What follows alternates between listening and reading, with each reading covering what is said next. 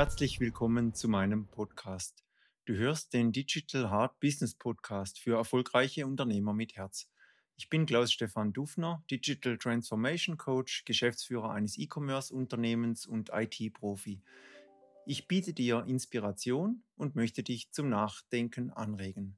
Das Thema des heutigen Podcasts ist, finde das richtige Zahlungssystem für dein Herzensbusiness. Und hier habe ich ein Beispiel, wie es uns erging. 2008 haben wir eine Bestellung für eine Standuhr im Wert von 5000 Euro aus Russland erhalten. Der Kunde hatte bei der Bestellung auch Kreditkartendaten angegeben. Ich wusste nicht, was soll ich tun? Äh, ist das nun eine echte Bestellung oder äh, wie soll ich damit umgehen? Also habe ich dem Kunden eine E-Mail geschrieben und ihn gebeten, mir eine Kopie seines Reisepasses per E-Mail zu schicken. Ich wollte wissen, ob es diese Person wirklich gibt in Russland. Prompt kam der Pass ein Scan und sah alles für mich sehr normal aus. Also dachte ich, okay, auf der anderen Seite befindet sich äh, ein echter Mensch, der einfach eine Standuhr kaufen möchte für 5000 Euro. Ich habe äh, die Kreditkartendaten nun in unser Terminal eingegeben. Damals hatten wir so ein ja, schwarzes äh, Kreditkartenterminal mit einem Telefonanschluss, also Telefonkabel daran. Habe die äh, Kreditkartennummer eingegeben, den Betrag 5000 Euro, okay, und es wurde ein ja, Beleg ausgedruckt, auf dem stand in Ordnung, die Zahlung ist erfolgt. Dann haben wir die Standuhr an den Kunden verschickt nach Russland.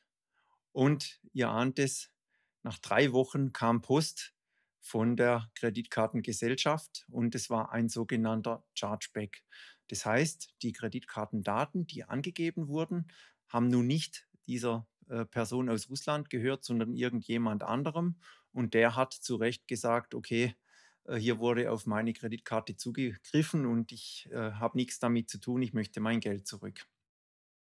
Daraufhin äh, haben wir uns äh, gefragt, wie können wir das Ganze denn sicherer gestalten, dass uns das äh, nicht mehr passiert.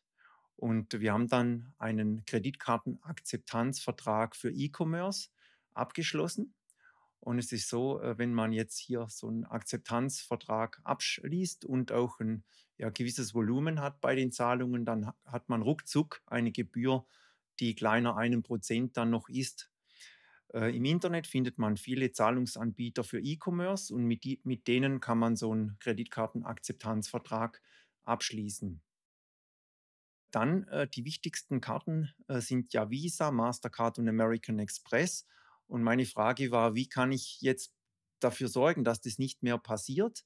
Und ich bin dabei dann auf die drei Verfahren Verified by Visa, Mastercard Identity Check und American Express Safe Key gestoßen. Und das Ganze äh, bedeutet, der Kunde hat nun neben seiner Kreditkarte auch noch ein Passwort oder eine PIN oder muss dann äh, eine SMS empfangen und diese Zahl, die dort dann äh, übermittelt wird, äh, wird bei der Zahlung eingegeben und dadurch wird sichergestellt, dass es nun der richtige Karteninhaber ist, der bei uns bestellt.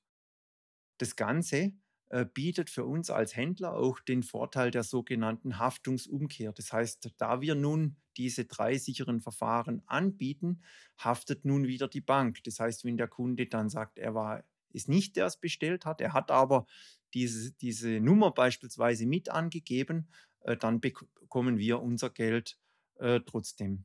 Das heißt, ich kann jedem nur empfehlen, also dieses Verfahren umzusetzen. Was ich auch sagen kann, also die Kunden lieben es, wenn sie mehrere Möglichkeiten haben zu bezahlen. Deshalb so viele Zahlungssysteme wie möglich. Natürlich muss es auch immer in Relation zum Aufwand stehen, anbieten. Also wir haben beispielsweise äh, noch die JCB-Kreditkarte. Das ist äh, eine äh, japanische Kreditkarte und auch noch eine weitere äh, Karte aus den USA. Äh, einfach nur, damit die Kunden dann mehr Möglichkeit haben zu bezahlen. Ansonsten für den Start, also wenn man jetzt Geld empfangen möchte und nicht unbedingt äh, einen Online-Shop betreibt oder äh, keinen Kreditkartenvertrag abschließen möchte, empfehle ich zum Start auf jeden Fall PayPal. Das heißt, da kann man recht schnell loslegen und alle Kunden, die ein PayPal-Konto haben, können über PayPal entsprechend äh, bezahlen. Was dann auch noch interessant ist, wenn man auf seiner Webseite äh, etwas verkauft oder einen Bezahlen-Button äh, integrieren möchte, ist PayPal Express. Vielleicht habt ihr das schon mal gesehen. Das ist so ein äh, gelber Button, der befindet sich in der Regel beim Warenkorb. Wenn man da draufklickt, dann muss man eben nicht den ganzen Checkout äh, durchlaufen und seine ganzen Adressdaten und so weiter eingeben, sondern man wird direkt auf sein PayPal-Konto weitergeleitet, äh, loggt sich dort ein mit seiner E-Mail-Adresse und seinem Passwort. Es wird bereits äh, die Adresse übernommen, die man eh bei PayPal hinterlegt hat. Man klickt auf Bezahlen und das war's. Das heißt, dadurch wird zum einen aus der Sicht des Käufers der Checkout-Prozess äh, beschleunigt, weil er halt nichts mehr eingeben muss an Adressdaten.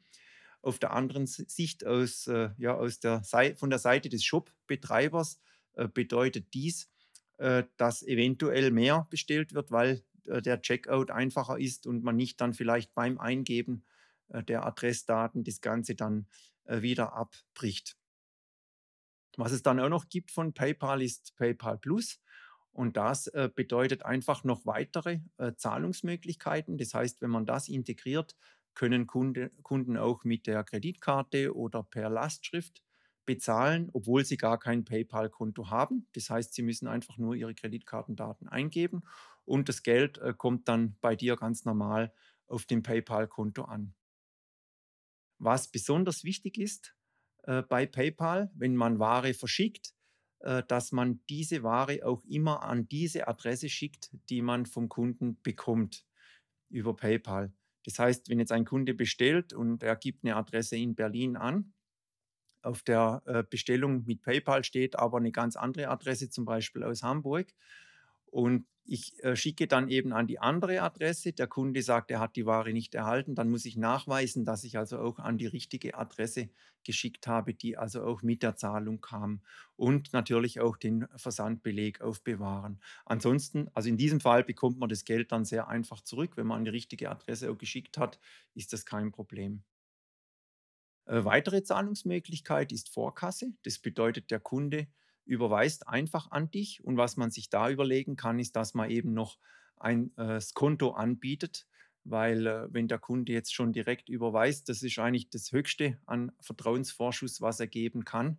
Da bin ich der Meinung, dass man halt immer dann auch entsprechendes honorieren soll und äh, entsprechend das Konto dem Kunden noch anbieten soll. Soweit zu den Zahlungssystemen. Ich hoffe, es war was äh, dabei und hat etwas äh, inspiriert. Gerne unterstütze ich auch dich bei der Digitalisierung deines Herzensbusiness. Den Link zu meiner Website findest du in diesen Show Notes zu diesem Podcast. Es würde mich sehr freuen, wenn du meinen Podcast abonnierst und auch das nächste Mal wieder dabei bist. Herzlichen Dank.